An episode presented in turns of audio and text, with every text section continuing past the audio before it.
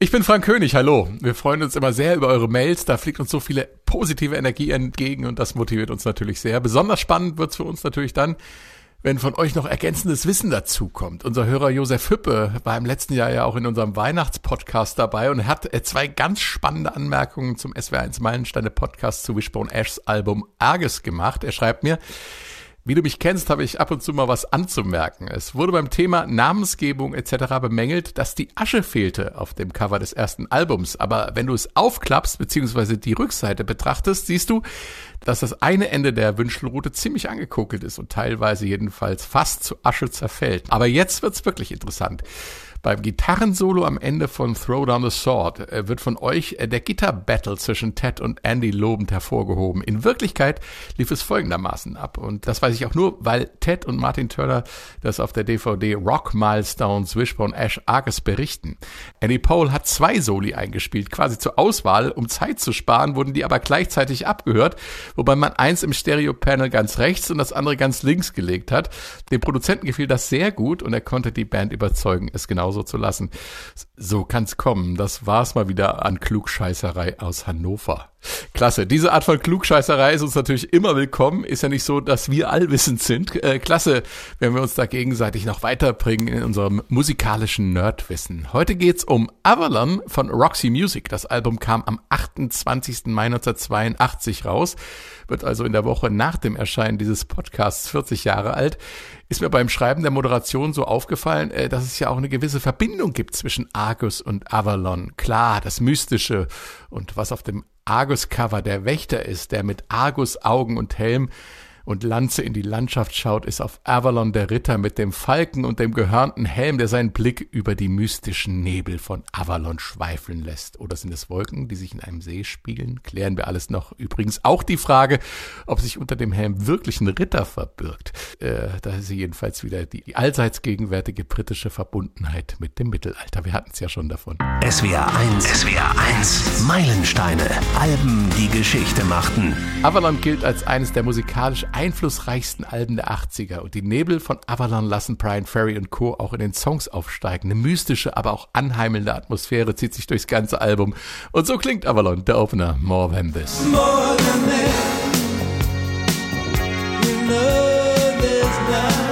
Der Titeltrack über die sagenumwobene Insel Avalon oder besser gesagt über das Avalon-Gefühl von Brian Ferry. Avalon. Und die letzte Single-Auskopplung vom Album war diese Nummer hier, Take a Chance with Me.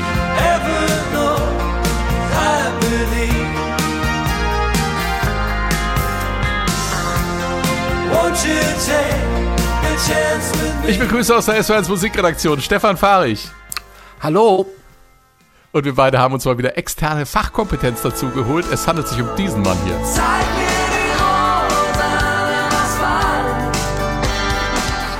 Rosen im Asphalt, Wolf Mahn, zur Zeit der Aufzeichnung dieses Podcasts wieder mal mit neuem Album auf Tour und eben jetzt bei uns. Herzlich willkommen, Wolf. Ja, hallo, hallo. Freue mich sehr. So, und jetzt müssen wir natürlich klären, warum ausgerechnet ein deutsches Rock-Urgestein wie du bei dem Podcast über Roxy Music's Avalon dabei bist. Äh, was verbindet dich mit Brian Ferry und mit Roxy Music? Ja, also bei der legendären Avalon Tour, und zwar bei den Shows in Deutschland, waren wir dann überraschenderweise die Vorgruppe. Das war die allererste Tour für Wolf Mahn und die Deserteure. Wir hatten vorher schon ein Projekt, wo ich Leadsänger war bei der Food Band. Aber das erste deutsche Projekt war dann das Album Deserteure mit der gleichnamigen Band und äh, ja, das hat geklappt durch einen Musikverlag, der ähm, ein englischer Musikverlag namens Essex, der auch sehr bedeutend war, aber waren auch die Who, die Rolling Stones, Joe Cocker mhm. und viele. Und äh, die kannten das Management von Roxy Music und den haben die das Album geschickt, Deserteure, die fanden das gut und sie haben gesagt, okay, soll dieser German-Typ dann mal mit auf Tour gehen mit seiner Band.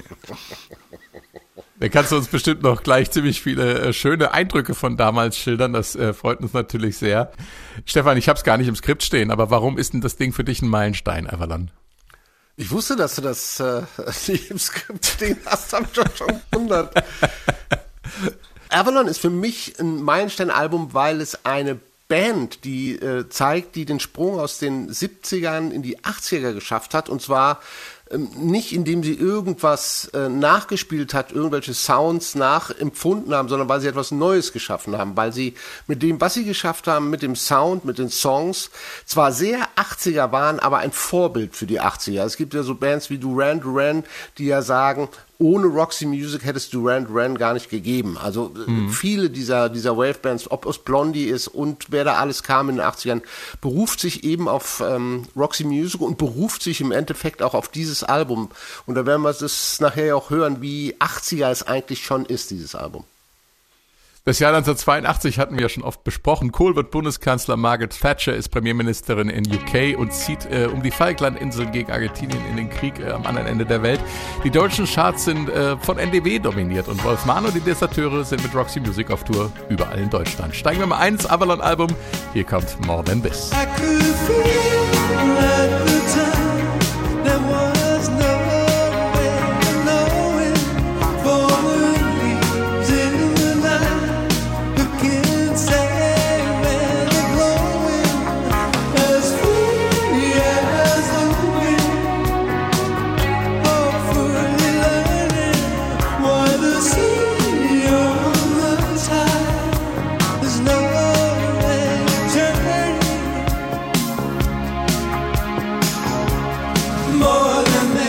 More Than This, der Opener von Avalon, war auch die erste Vorab-Single-Auskopplung. Stefan, ähm, jetzt äh, stellen wir uns mal vor, 1982, du legst die Scheibe auf den Plattenteller, der Tonarm geht runter und was passiert dann? Ein großer Sound kommt mir entgegen, sehr stereo, fand ich. Das hat mich, also das hat mich an dieser Platte sehr fasziniert. Und ähm, man hat diese Synthesizer-Flächen, diesen coolen Drum-Sound, die Gitarrensounds, die auch mhm. neu sind, die auch sehr viel Hall haben, die sehr viel Stereo haben, die links und rechts groß erscheinen, haben wir eben gehört bei More Than This, diese, diese Single-Note-Gitarre. Und über allem schwebt dann diese schmachtende Stimme von, von Brian Ferry. Wobei ich muss ja sagen, dass ich äh, wie sagt man, Roxy von hinten Hörer bin. Also meine erste Roxy-Erfahrung kam tatsächlich mit diesem Album, also aus den 18 Jahren raus. Und erst danach ja. habe ich dann angefangen, mir mal die rockigen Roxys äh, mit Do the Strand und all diesen Klassikern anzuhören. Ja. Wobei ich zugebe, gerne zugebe, dass diese hart tolle Federbohr, Glitzerhosen, Raubtier, Sackos für mich so ein Tick zu exaltiert waren. Also das war nicht ganz meine Welt. Wobei ich gelesen habe, Götz Alsmann, kennen wir ja alle, der hat mal erzählt, dass er sich seine Haartolle beim frühen Brian Ferry abgeguckt hat. Also nichts Rock'n'Roll, das war Brian Ferry. Aber was mir dann im Gesamtwerk gut gefallen hat, so wenn, wenn man dann die alten Platten gehört hat, wie diese Band dann langsam, so 79 mit dem Album äh, äh Manifest, äh, ruhiger wird, es wird waviger, es wird, der Klang wird irgendwie, wie soll ich sagen, digitaler, klarer. Avalon war übrigens auch eines der ersten Alben, die auf, auf CD erschienen. Und ähm, die Veränderung von, von äh, Brian Ferry, dieser Glamour Ferry, der plötzlich zu diesem Dandy wird mit weißem Hemd, Fliege, mhm. sehr elegant. Irgendwie war das so der herrschaftliche Gastgeber einer einer niemals enden wollenden Cocktailparty. So schien er ja plötzlich zu sein. Und mit dieser Veränderung hat sich dann auch der Sound verändert. Also da waren die langen Nächte in den 70er Jahren, Bars, Clubs, die Drogen, die Frauenbeziehungen, das schien alles plötzlich acta gelegt zu sein. Und Brian Ferrys Leben begann so neu, sich neu zu gestalten, ein neuer Lebensabschnitt. Er, er, befindet sich vor dem Album in der Situation, dass er das Model äh, Lucy Helmore heiraten will. Er will sich ein bisschen auf ein ruhiges Leben einlassen. Und, mhm. und das alles, finde ich, hört man auch an, an dem neuen Sound. Und ähm, er geht dann, sie gehen auch mit einem neuen Konzept ins Studio. Also sie, sie planen vorher nicht viel, sondern äh, quasi mit einem leeren Blatt Papier. Und äh, da sollen sich die Songs entwickeln. Das hört man dann auch hinterher, finde ich persönlich. In der Regel nur so ein Rhythmus-Track und da legt Brian Ferry Synthes drüber und versucht irgendwie seine Lyrics unterzubringen und dann macht das Album ja diese Wahnsinnsreise. Ja, los geht's ja in dieser Crumlin mhm. Lodge. Wir werden nachher nochmal drüber sprechen, an der irischen Westküste. Da werden so die ersten Ideen von Brian Ferry entwickelt. Dann werden die ersten Tracks aufgenommen im Gallery Studio ähm, von Gitarrist, also Roxy Music Gitarrist Phil Manzanera. Das ist in der Nähe von London. Und dann gehen sie mit diesen Dingen äh, äh, zugegebenermaßen an einen wunderschönen Ort, nämlich in die Karibik, mhm. in, in, den Compass Point Studios in Nassau. Ganz berühmte Studios. ACDC haben aufgenommen, Iron Maiden, David Bowie, Checker, Dire Straits, alle haben da schon aufgenommen. Und da wird mhm. dann mit Gastmusikern quasi über diese Grundinstrumentalstücke drüber gearbeitet. Sie lassen sie auch da frei spielen, um Ideen zu entwickeln.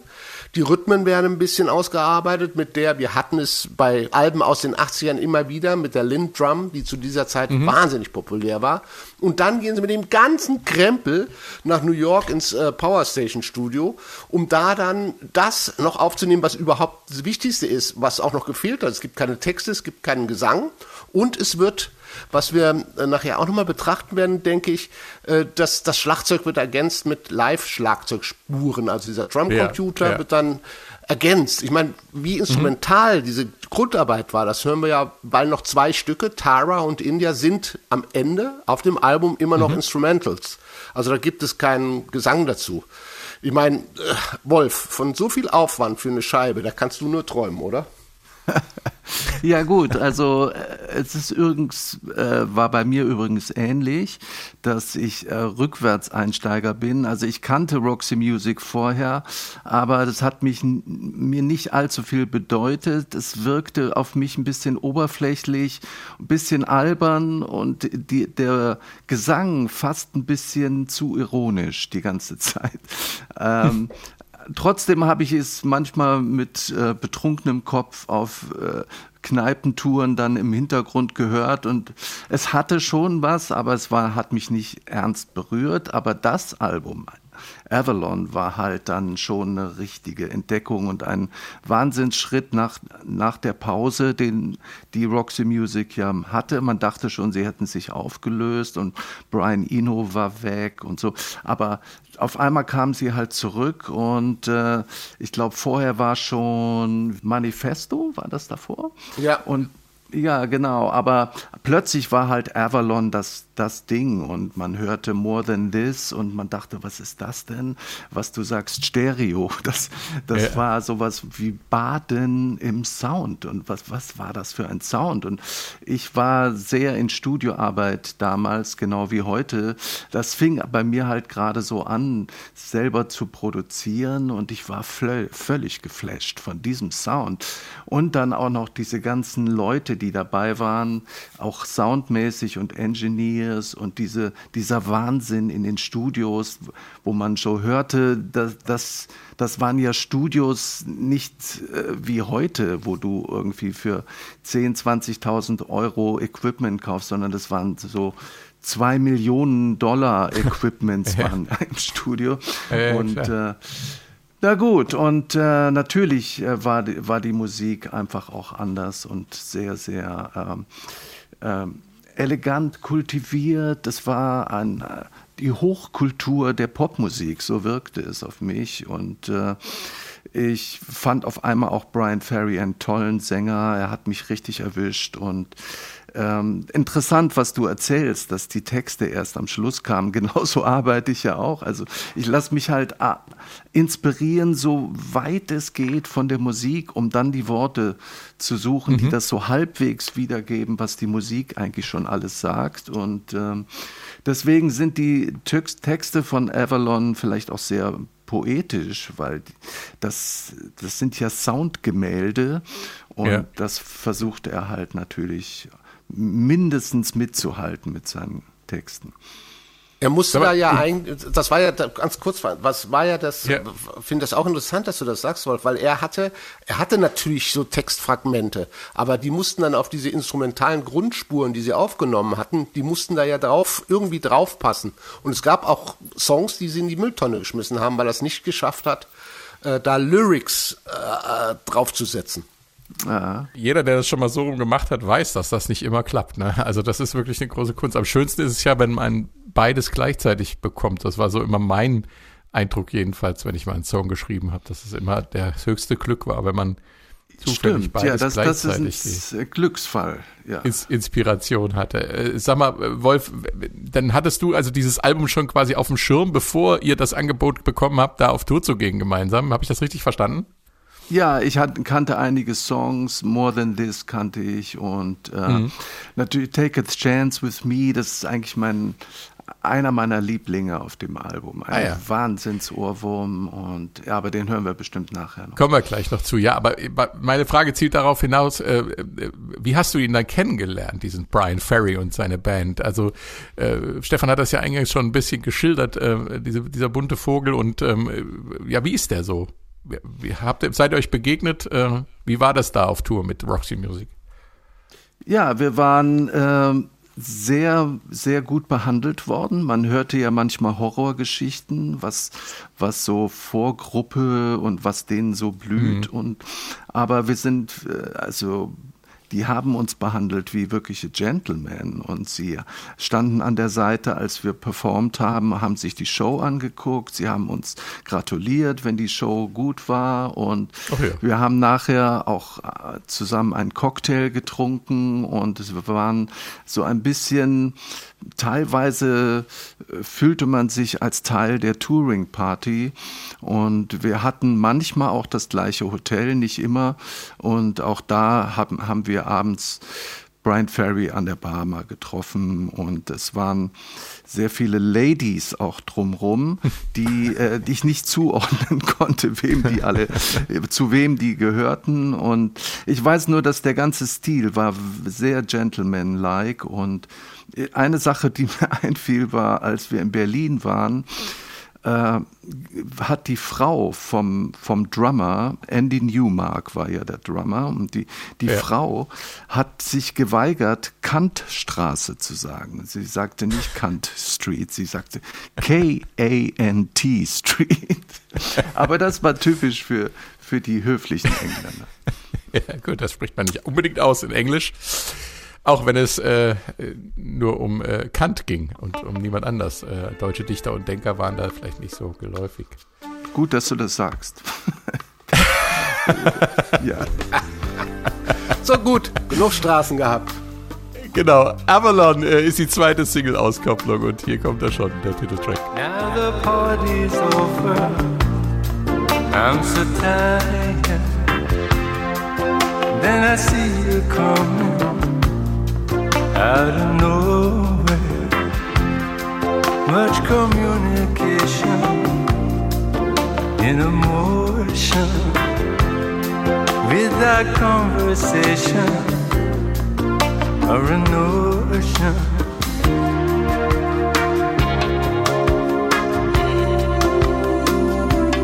Avalon. Avalon Roxy Music. Avalon, das ist in der britisch-keltischen Sagenwelt jene mystische, im Nebel verhüllte Insel, auf die sich der sterbende König Artus der einst zurückzog, obwohl ist er wirklich gestorben oder stimmt es, dass ihn seine Halbschwester, die Heilerin Morgan Le Fay, gepflegt und geheilt hat? Wer weiß. Alles ziemlich neblig in dieser Geschichte. Und apropos benebelt, das ist nämlich auch die Grundkonstruktion des Textes des Songs Avalon. Die Party ist vorbei und der Protagonist befindet sich irgendwo zwischen Chill Out und Hangover. Doch dann kommt eine Morgan Le Fay-artige Frau und bringt Brian Ferry wieder zum Tanzen. Was für ein romantischer Plot für einen großen Song, Wolf. Ja, also das ist äh ähm, ein sehr lyrischer Song und der Text ist natürlich auch sehr lyrisch. Es ist mythisch und es ist eigentlich ein, ein Gemälde, es ist ein, äh, wie soll ich sagen, es ist sowas wie ähm, eine Droge. Der Song ist, mhm. kann durchaus Drogen ersetzen. Man kann eintauchen, man ist in einer anderen Welt und sie ist so dermaßen großartig und schön, dass man eigentlich da auch stundenlang bleiben möchte.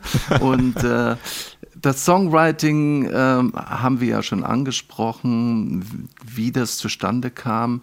Für mich ist allerdings, glaube ich, bezeichnend halt die Stimme von, von Brian Ferry. Bei ihm passt das, it's the singer, not the song. Äh, also bei, bei Brian Ferry gilt das halt, ja. it's the singer, not the song.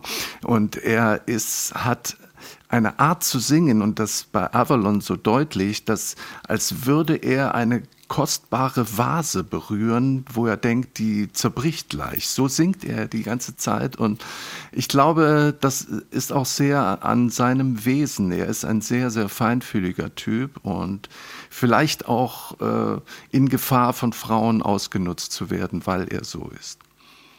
Äh, kurze Frage an dich, Wolf. Ähm, ja. Weil du vorhin gesagt hattest, ähm, du hast die Scheibe gehört, auch äh, selbst als Musiker und hast dann diesen Wow-Effekt gehabt. Was wäre denn so ein Wow-Effekt hier in, in Avalon gewesen? Was war das? Waren das die Gitarren? Waren das das Schlagzeug? Äh, irgendwelche Hallräume? Was ja. hat dich denn da, was nimmt dich in so einem Song mit, wenn du ihn als Musiker hörst? Ähm, mehreres. Also das erste, was mir einfällt, ist auf jeden Fall der Gitarrensound. Dieses äh, perlende, auf, mhm. äh, das, das war ja von dem Sound Engineer Bob Clearmountain die Spezialität, die Gitarren so perlen zu lassen und auch mit so fast nur zu ahnenden Echos zu hinterlegen, so dass sie so eine Tiefe bekamen. Und was halt auch mich beeindruckt hat, nach ungefähr zwei Minuten kommt ja die, dieser Chor, Dancing, mhm. Dancing, und der, der kommt wie so als würde man eine ganz andere Tür aufmachen. Und das erwischt einen dann schon ziemlich verschärft, wenn diese Frauen dann anfangen. Und das war live auch so, dass sie den Teil sehr gestretched haben. Ich glaube, der dauerte live so eine bis zwei Minuten. Und auf dem Song ist es ja nur sehr kurz, aber er bleibt so hängen. Das ist Wahnsinn. Ja.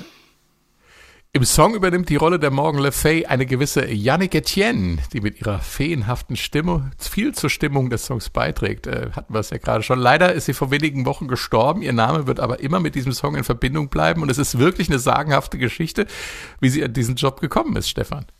Ja, es, ist, es war Zufall, wie so oft in der Rockmusik und wie so oft glücklicherweise in der Rockmusik. Weil Brian mhm. Ferry, der wollte die Avalon-Version, die er hatte, als er nach New York kam, eigentlich in die Tonne treten. Also er war nicht zufrieden damit und hatte aber dann beschlossen, ach komm, ganz zum Schluss, da, da gehe ich nochmal ins Studio und dann nehme ich den Song neu auf. Das war an einem Wochenende. Und an einem Wochenende machen ja, Wolf, ich weiß nicht, äh, wie es bei dir ist, aber da machen ja Rockstars normalerweise Party und sind nicht im Studio.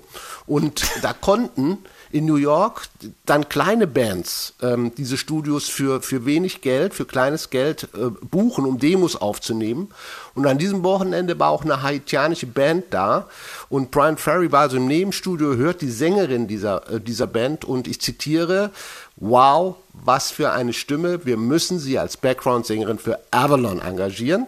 Gesagt, getan, er, er lud sie ein, äh, den Refrain und auch immer dieses Avalon zu hauchen, dieses Avalon. Und zum Schluss durfte sie dann noch, das war extra von ihm so mal angedacht, äh, nach dem Motto hier, improvisiere hintenrum noch ein bisschen frei, zeig mal, was da noch kommt. Da ist dann diese sirenenhafte Stimme, die wir am Ende des Stücks ähm, erkennen. Sie war dann auch 2001 nochmal mit Roxy übrigens äh, live unterwegs.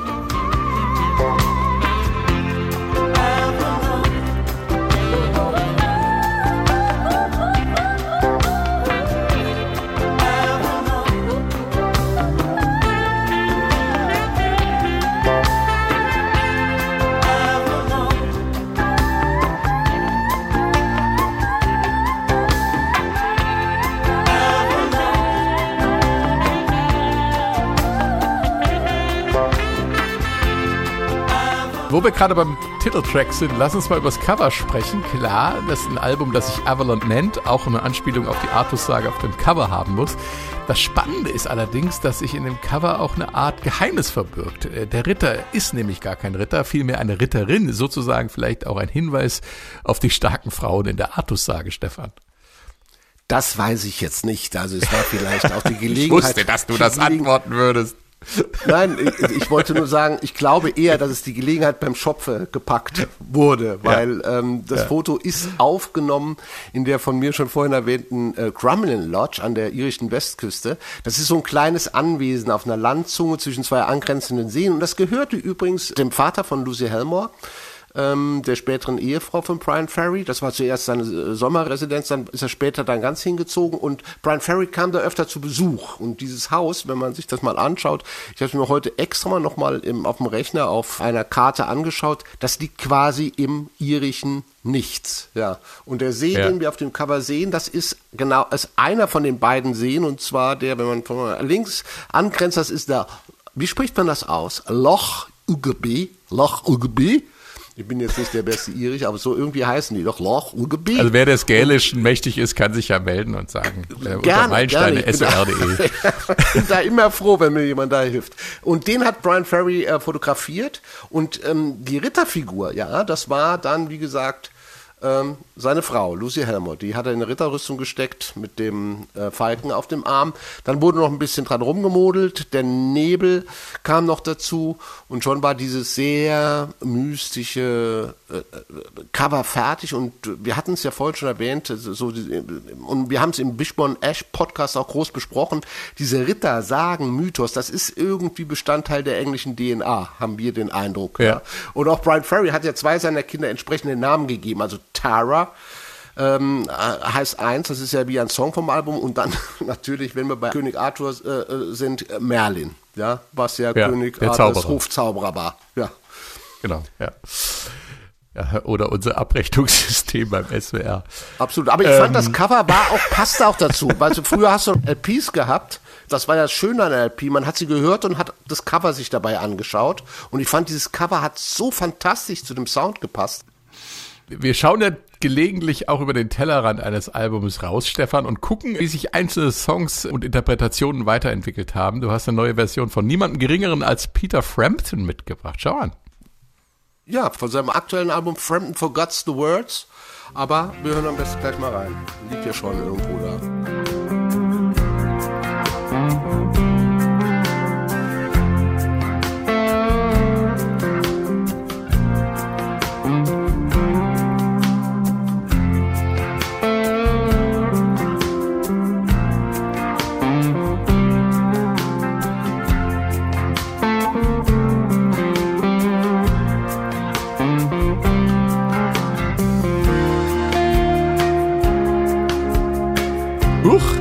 Da spielt Herr Frampton ja einen Fremdton. Äh, den Karlau konnte ich mir jetzt nicht verkneifen, Stefan. Du wieder. Ja, absolut. Ich, ich finde find die Version wunderschön, weil sie einfach auch zeigt, was Wolf vorhin gesagt hat, wie zart und zerbrechlich äh, diese Melodie ist von Avalon. Das ist, ist wirklich sehr einfache, sehr einfach gehaltene Melodie, aber in ihrer Wirkung und in ihrer, in ihrer Entfaltung ist es einfach ganz, ganz toll, finde ich persönlich. Ja, ist toll gespielt, auf jeden Fall. Es ist zwar manchmal, denkt man, es ist ein bisschen Fahrstuhlmusik, aber dann merkt man doch, wie feinfühlig er das spielt. Und dass er den Text vergessen hat, spielt da keine Rolle, weil er es sehr schön auf der Gitarre ja interpretiert. Und weil er auf dem Album alle, Text, alle, Text, alle Texte vergessen hat auf dem Album. Wie der Albumtitel schon sagt. Äh, wir kehren zurück in die geheimnisvollen Klanggefilde von Avalon. Hier kommt While My Heart's Still Beating. All of those people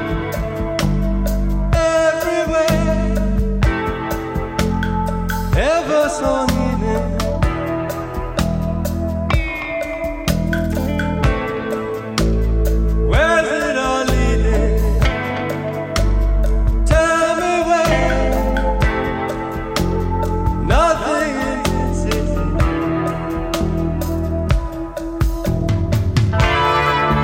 While My Heart's Still Beating, geschrieben von Brian Ferry zusammen mit Roxy Music Saxophonist Andy Mackay. Äh, ähm, und der hat in einem Interview der Mail on Sunday gesagt, äh, dass sich der Titel als einer der schönsten Songs herausstellte, die er mit Brian Ferry geschrieben habe.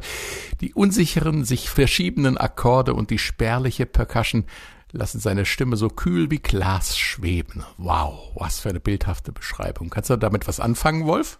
Ja, ich finde auch auf jeden Fall, äh, es klingt ein bisschen kalt, die Stimme von Brian Ferry hier. Insgesamt muss ich sagen, dieser Song auf dem Album ist nicht so mein Ding. Es Aha. ist halt äh, berührt mich nicht besonders und ich glaube, der Hall auf, auf Brian Ferrys Stimme, so sehr ich bewundere die Arbeit von Red Davies und Bob Clearmountain, die den Sound ja wirklich genial gemacht haben, aber bei diesem Hall, das passt für mich nicht zu Brians Stimme. Äh, es macht sie einfach kalt, aber das war vielleicht genau der Wunsch. Mich spricht es halt nicht so an. Mhm. Stefan, du hast in unserem Vorgespräch bei der Planung des Podcasts schon gesagt, dass, äh, als sich auch hier andeutet, dass diese Klangräume, äh, die sich ergeben, schon was ganz Besonderes sind, ne? Ja, da kann mir Wolf sicherlich auch zur Seite stehen. Also ich habe das aus eigener Erfahrung. Das war Anfang der 80er, da kam äh, im, im Studio Equipment dazu, wo wir äh, völlig geflecht waren. Also sagen wir mal so äh, Effektgeräte, Multi-Effektgeräte wie das Yamaha SPX 90 oder ähm, das Lexicon PCM 70, das mhm. Hallgeräte.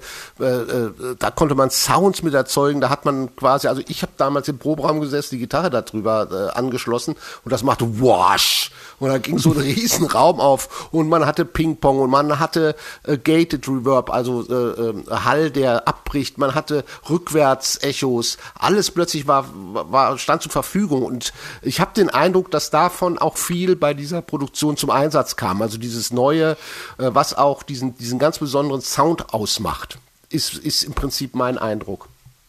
Ja, genau. Es ist äh, Pionierarbeit in, in, in Sachen Sound, halt gerade weil diese neuen Geräte am Start waren und äh, ich weiß nur, dass äh, ich war bei Conny Plank im Studio ein bisschen vor dieser Zeit und er hatte das erste Digital-Delay. Das musste man noch mit Patchkabeln, also mit so kleinen Klinkenkäbelchen, mhm, ja. die Länge des Delays einstellen, je nachdem, in welchem Loch man das steckte. Und es kostete 10.000 Mark, dieser kleine Kasten. Unfassbar.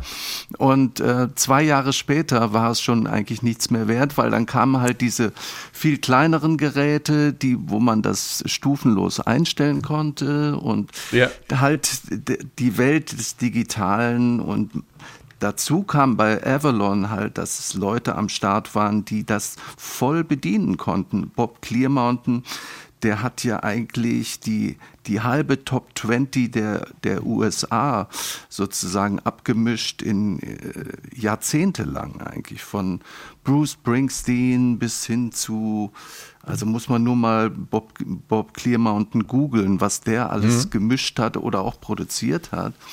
Hall and Oates fällt mir ein und also das hört überhaupt nicht. Das sind Listen. Ich glaube, der hat mindestens 500 Alben abgemischt. Der muss eigentlich Multimillionär sein, wenn er beteiligt war an all diesen Alben.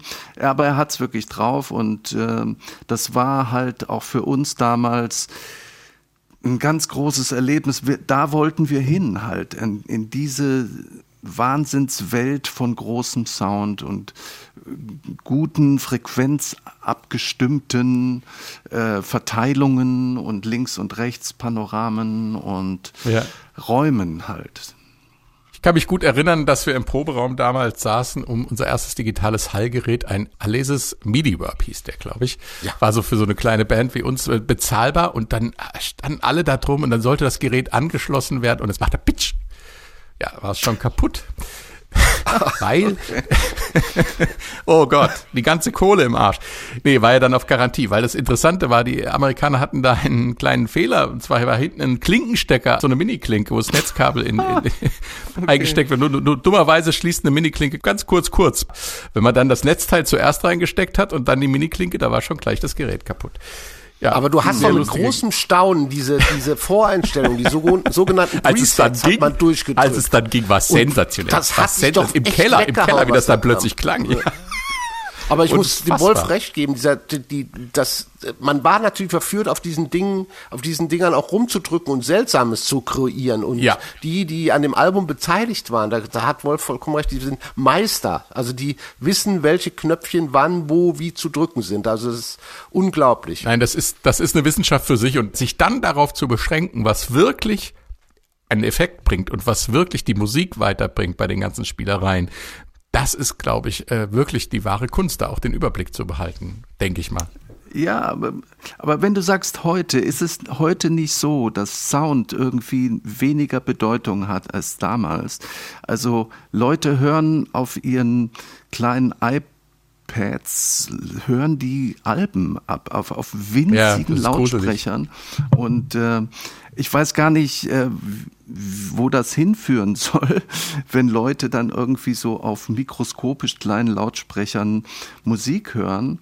Also ich finde, ein Sound trägt einen einfach viel tiefer in die Musik und kann einem viel mehr geben als ähm, aber es hängt natürlich auch vom Style ab. Wenn du, wenn du jetzt nur den Beat hast und irgendwie den Rap dazu hast und die Bedeutung der Worte und die Attitude eigentlich alles ist, dann brauchst du ja. natürlich auch nicht den fetten Sound. Es ist eine komische, gegenläufige Entwicklung. Zum einen machen kleine Lautsprecher viel mehr als sie jemals konnten. Zum anderen denkst du, wo bleibt denn dann das wirklich Wahre? Textlich ist es ja auch so, dass Brian Ferry in seinen Songs nur wenige Worte braucht. Wir hatten es ja anfangs schon, dass er die Texte in die Musik einbaut. Es geht hier bei Balmer hat Still Beating um äh, Bedürftigkeit, unerfüllte Sehnsucht, großes menschliches Thema, ausgedrückt in nur 788 Zeichen. Das ist, glaube ich, nicht besonders viel für einen Rocksong, oder? Ja, ne, es ist schon sehr gut gelöst. Also die, die Kunst des Textens ist ja unlimited. Du kannst ja eigentlich alles machen. Mhm. Es darf halt nur nicht platt sein und das muss schon irgendeinen Punkt berühren in der Gefühlswelt. Und es gibt Leute, die beschreiben einfach ihre Gefühlsachterbahn und andere beschreiben nur den Raum, in dem sie gerade sind und haben Nebensätze, in dem zwischendurch durchschimmert, wie man sich eigentlich fühlt. Andere wiederum erfinden Gleichnisse und neue Welten. Das ist alles, alles erlaubt. Hauptsache, es passt zusammen und es berührt dich. Und äh, also Brian Ferry, habe ich ja schon gesagt, für mich ist, es halt der Sänger und nicht der Song. Er, er kann ja eigentlich alles singen. Er, er hat ja auch extra in seinem ersten Soloalbum Songs, die man überhaupt nicht erwartet hätte, gecovert, wie Let's Work Together oder sowas, wo man ja. dachte, wie, wie kann der denn sowas singen? Und ja. das auf, machte total Sinn, dass, dass er das machte mit dieser zerbrechlichen Art, diese dann doch äh, bodenständigen Rocksongs machte oder Jealous Guy oder was auch immer er mhm. da gecovert hat. Die unterschiedlichsten Sachen und er hat sie immer zu seinem Song gemacht. Ganz egal, was Unbedingt. er da gecovert ja. Er war ein großer Fan m, hm, japanischer Dichtkunst. Also das hat er verfolgt. Und jetzt bitte nagelt mich nicht fest, wie diese Form der Lyrik in Japan heißt. Ich werde sie auch nicht versuchen auszusprechen. Und ähm, da gibt es Formen, die bestehen nur, das sind solche so, so Kurzformen, die bestehen eben mhm. ähnlich wie hier, nur aus sechs bis sieben Zeilen. Mhm. Und äh, es könnte sein, sage ich jetzt mal so, ganz verwegen, er interessiert sich dafür, es gibt diese Kurzformen, warum nicht auch äh, selbst anwenden? Ja. Und ich glaube, ja, dass da sicherlich auch ein bisschen was da, was dahinter steht, dass er da irgendwie diese, so eine, so eine Transformation dieses, dieses Lieblingsgenres, japanische Dich Gedichte oder Dichtung, dann auch auf seine eigenen äh, Texte umgelegt hat. Ja, er wusste auch viel über Kunst und Kultur. Er war, war ja Kunstlehrer in einem Mädchengymnasium früher, habe ich gelesen. Eigentlich ein Traumjob, oder? Brauchst du gar kein Rockstar mehr zu werden. Take a Chance with Me ist äh, dein Lieblingsstück, Wolf, auf dem Album. Und wir sprechen gleich auch über den großen Schlagzeugklang. Und achtet mal drauf, äh, besonders hier im Intro. Eine Minute 36 braucht der Song, um sich aufzubauen. Grandios.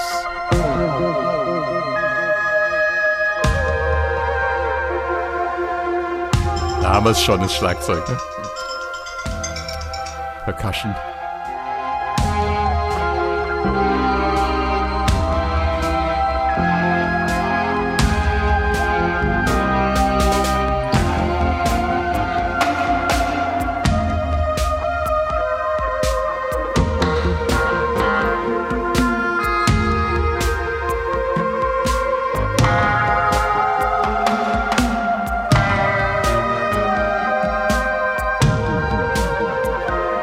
Take a Chance with Me, Stefan. Wir hatten es eben schon von den großen Klangräumen auf diesem Album. Ganz speziell bei dem Song hören wir auch schon im Intro. Wunderbar monumentales Wahnsinn. Schlagwerk.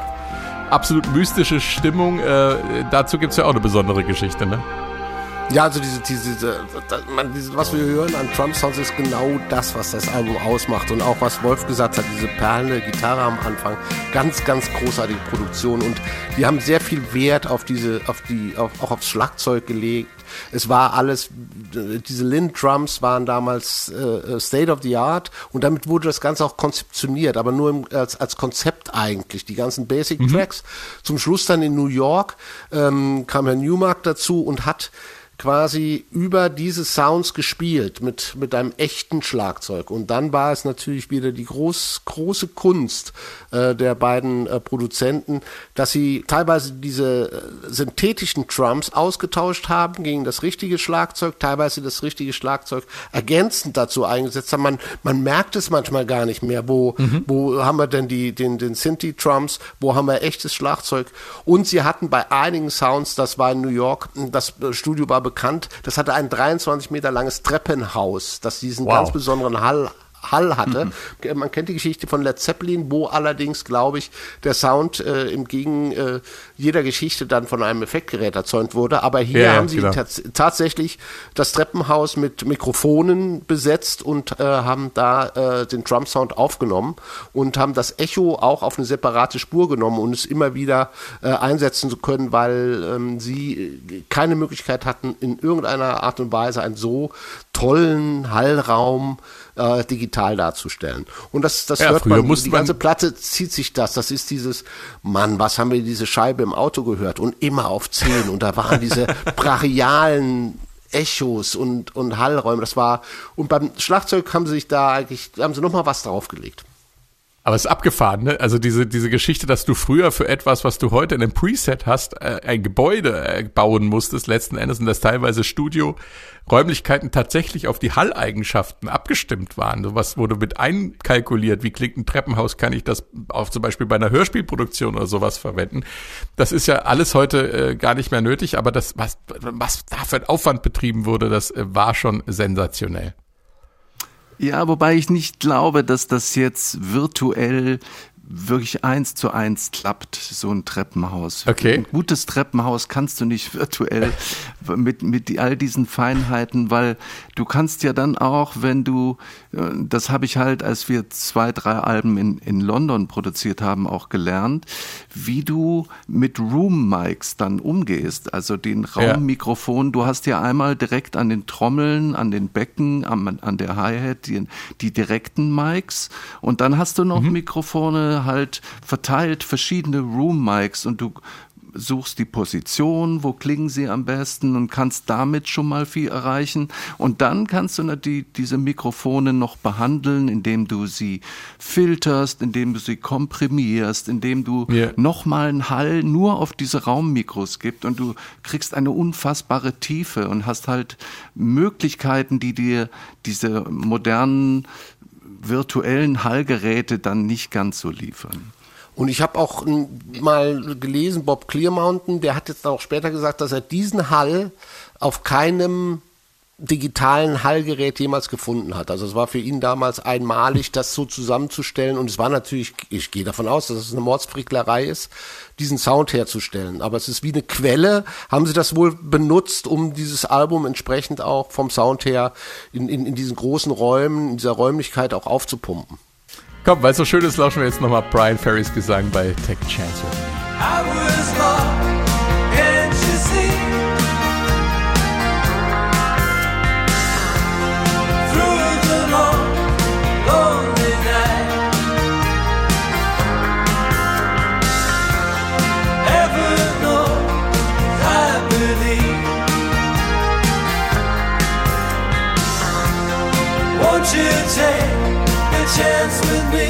Take a chance with me, Wolf. Dein Lieblingssong vom Album. Erzähl uns mehr davon.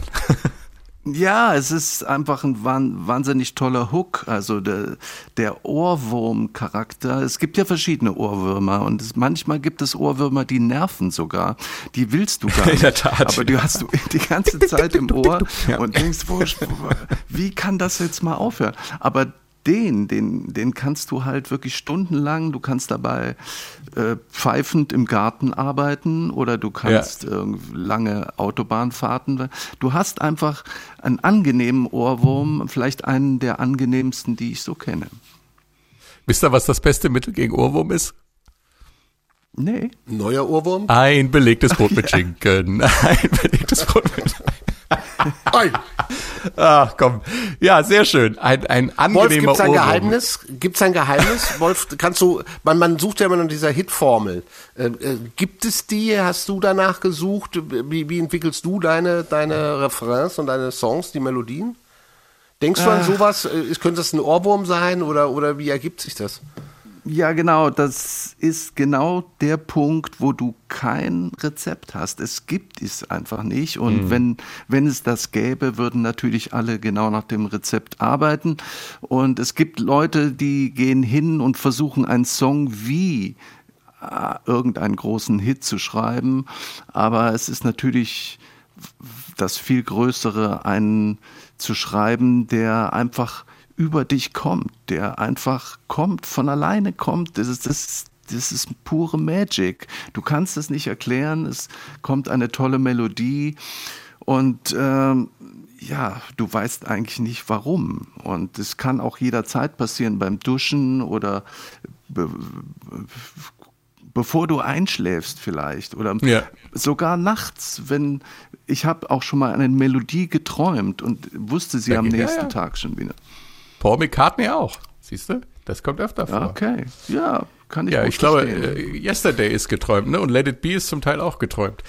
Ähm, gibt es, aber das Verrückte ist ja, dass uns diese Magic irgendwie auch ein bisschen verloren geht durch Streaming. Ne? Wenn das so ein bisschen sind wir auf der Suche nach dem Hit, nach dem Ohrwurm-Rezept und wenn dann plötzlich festgestellt wird, dass Songs immer an der Stelle oder so bis zu dieser Stelle gehört werden und man merkt, wow, die Hook, die muss nach zehn Sekunden kommen und am besten noch zwei Hooks in einem Song, damit die Leute sich das merken, oh, äh, ja. dann, ähm, oh, ja. dann klingen das plötzlich alle Songs gleich und fangen alle gleich an irgendwie werden so Emotionen simuliert und das, das grenzt dann schon ein bisschen an musikalische Pornografie, wenn immer alles gleich auf die Zwölf gehen muss in der Musik. Das ja, ist ein bisschen genau. schade, ne? Das, das ist das und das, das andere, was eben auch dazu beiträgt, ist diese unfassbare Menge von Musik. Ich meine, mhm. natürlich äh, nimmt der Wert für, für das Individuum auch irgendwie ab, wenn du eine Million Möglichkeiten hast, was du jetzt hörst, aber äh, es war halt in der Zeit, wo du noch physisches Produkt gekauft hast, da hast du dich gefreut, du gehst in den Plattenladen und dann hast du es in der Hand und dann hast du auch nicht Millionen, sondern vielleicht nur 200 davon und hast ja, einfach eins mehr ja. und hast das Cover und liest die Texte mit und das ist, die Bedeutung ist eine andere von Musik und ja. ich glaube, äh, die, da müssen wir auch sehen, dass die Musik diese Be Bedeutung wieder bekommt, weil ich glaube, Musik kann ganz viel bewegen, auch Positives halt gesellschaftlich bewegen und wenn die Musik aber so Massenware und so runtergedudelt wird, dann äh, hat sie auch nicht mehr diese positive Power, um die Gesellschaft nach vorne zu bringen und vielleicht sogar äh, Mauern zu durchbrechen. Da fällt mir ein, Gorbatschow war Beatles-Fan. Das muss man sich mal vorstellen. Ja, siehst du? Unglaublich. Aber, aber das ist. Und, äh, das und da ist, ist es wieder, das B-Wort. Selbst bei Roxy ja. Music haben wir das Bier. Ja, dann, dann darfst du dir aber Wolfmar nicht ins Studio einladen, Stefan, wenn du das B-Wort vermeiden willst. Und mich schon mal gar nicht. Das heißt, ich lade mich ja selber ein. Aber du lädst dich ja mal selbst ein. Ihr redet doch nicht von den Beatles, oder? Wir können doch, gerne noch wir, über die Beatles reden. Ich, ja, du, Wolf, der, der Stefan und ich, wir haben so eine geheime Battle, dass das in, irgend, in jedem Podcast ich irgendwo das Wort Beatles unterbringe. Deswegen. Ach so, ich wollte erzählen, dass ich, wenn ich privat Musik höre, über Streaming, über einen guten, qualitativ guten Streamingdienst, weil ich auch da vieles von dem Zeug, was ich höre, ja, wenn ich beruflich höre, ja gar nicht mehr brauche. Irgendwie. Kann, du kannst ja gar nicht alles hören. Du kannst nicht alles hören, du kannst nicht alles kennen. Aber was erste, was ich mache, egal ob beruflich oder privat, ich schalte dieses Auto weiterspielen aus wo dann der Algorithmus aussucht, was mir gefallen soll. Manche Leute finden das inspirierend, ich finde das anmaßend. Ja, ja es ist, ich möchte das bitte, ich möchte es bitte selber mich überraschen und oder von einem Menschen überrascht werden, aber nicht von einem Algorithmus. Das ja, ich so. habe mal leider aus Versehen gehört, wie es bei mir weitergeht, wenn, wenn bei einem Streamingdienst Wolf Mahn läuft und dann danach, was dann die denken, was die anderen vielleicht auch noch gerne hören. Okay, willst du das Wissen mit uns teilen oder lieber nicht? Nein, nein, nein, ich nenne jetzt keine Namen. Ich will es jetzt Okay. wissen. Schlageresk? Also, man, ich, ich möchte manches gar nicht hören, was dann kam. Aber das, Okay. Lassen wir es dezent. Wir sind Straight. Gentlemen, wie äh, und der Protagonist, der Sänger der Band, um die es heute geht, äh, Roxy Music und Brian Genau. Ferry. Ähm, wir haben jetzt noch einen Titel, True to Life. So gets to seven and think of nothing. Living in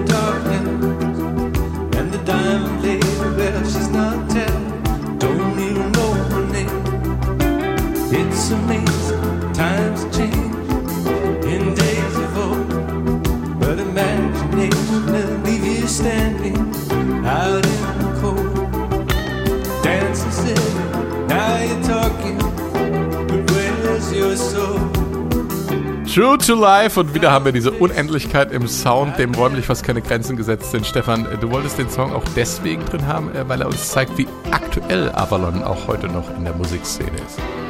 Ja, es war ein, äh, reiner Zufall. Ich, habe mir Ende der 90er ein CD gekauft. Ähm, äh, Love's Inc. stand vorne drauf und der Titel war Life's a Guess. Später habe ich erfahren, es war äh, Album des Jahres in der damals renommierten Musikzeitschrift Specs. Und ich weiß nicht, Wolf, ob du ihn kennst, aber es kommt vom Kölner Produzenten Wolfgang Vogt.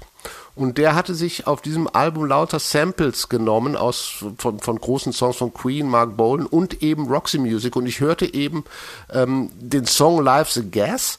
Und ah, ich saß da und denke, Mann, das kennst du doch, das kennst du doch, das kennst du doch. Und dann später ich, fiel es mir dann wieder ein, ja, es ist True to Life, der Anfang. Und es zeigte mir dann einfach, wie, wie modern doch diese Klangflächen von Roxy Music sind und das und wie man die in, in eine neue Zeit bringen kann. Und das hat mich Wo damals das auch schon wieder 20 Jahre her ist, ne? Absolut. Und das hat mich sehr fasziniert und hören wir einfach mal rein. Vielleicht ja, fasziniert lass mal es euch Lass auch. mal hören. Ja, ja.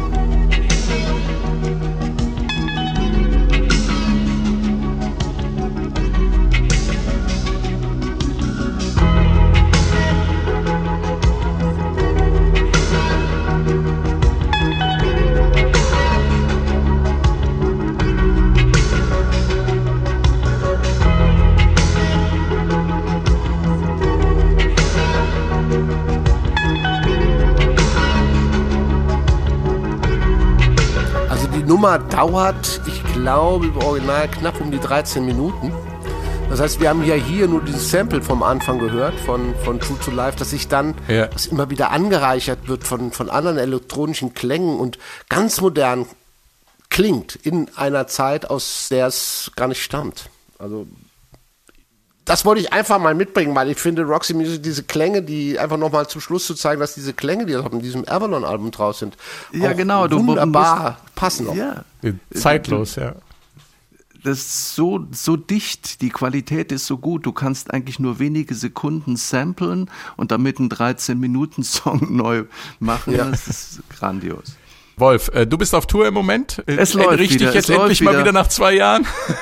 Ja, es, es wurde, manche Shows wurden viermal verschoben. Das heißt, das ist jetzt der fünfte Termin zum Beispiel in Köln am äh, 11. Juni. Das ist der fünfte Termin und wir freuen uns natürlich wahnsinnig, weil es sind die ersten drei Shows sind gut gelaufen, alle hatten tierisch Spaß und es ist auch nichts Schlimmes passiert und äh, wir haben äh, vielleicht ein eine Pause gemacht, dann einfach mal, um durchzulüften, damit es Okay. irgendwie vielleicht das böse Zeug rausgeweht wird. Und ansonsten äh, ist die Inzidenz weiter gesunken, nachdem wir weg waren auch. Und es war einfach für alle sehr, sehr, sehr angenehm und die Leute haben sich sehr, sehr gefreut. Es, es, der Funke ist nach wenigen Sekunden schon so gesprungen. Ja, ich freue mich sehr und wer mehr Dates haben will, der muss auf meine Seite wolfmahn.de gehen und da ist alles zu schauen. Und Prima. im Prinzip Ich hab war auch- vielleicht das Verschieben auch Schicksal, denn die Show läuft jetzt 40 Jahre, nachdem du das erste Mal in großen Hallen mit Roxy Music unterwegs warst. Ja, genau, das ist Wahnsinn. Also ich bin jetzt gar nicht vorbereitet auf das 40. Jubiläum. Da muss ich mir noch was einfallen lassen. Ja, nur so als Tipp. Ja. Das war's auch schon wieder. Weiterführen, das gibt's in unseren Shownotes zum Beispiel unter sw1.de. Danke, Wolf. Super, dass du da warst. Danke, Stefan. Sehr gerne. Danke fürs Zuhören. Hat mir Spaß gemacht. Danke euch. Danke fürs Zuhören und tschüss.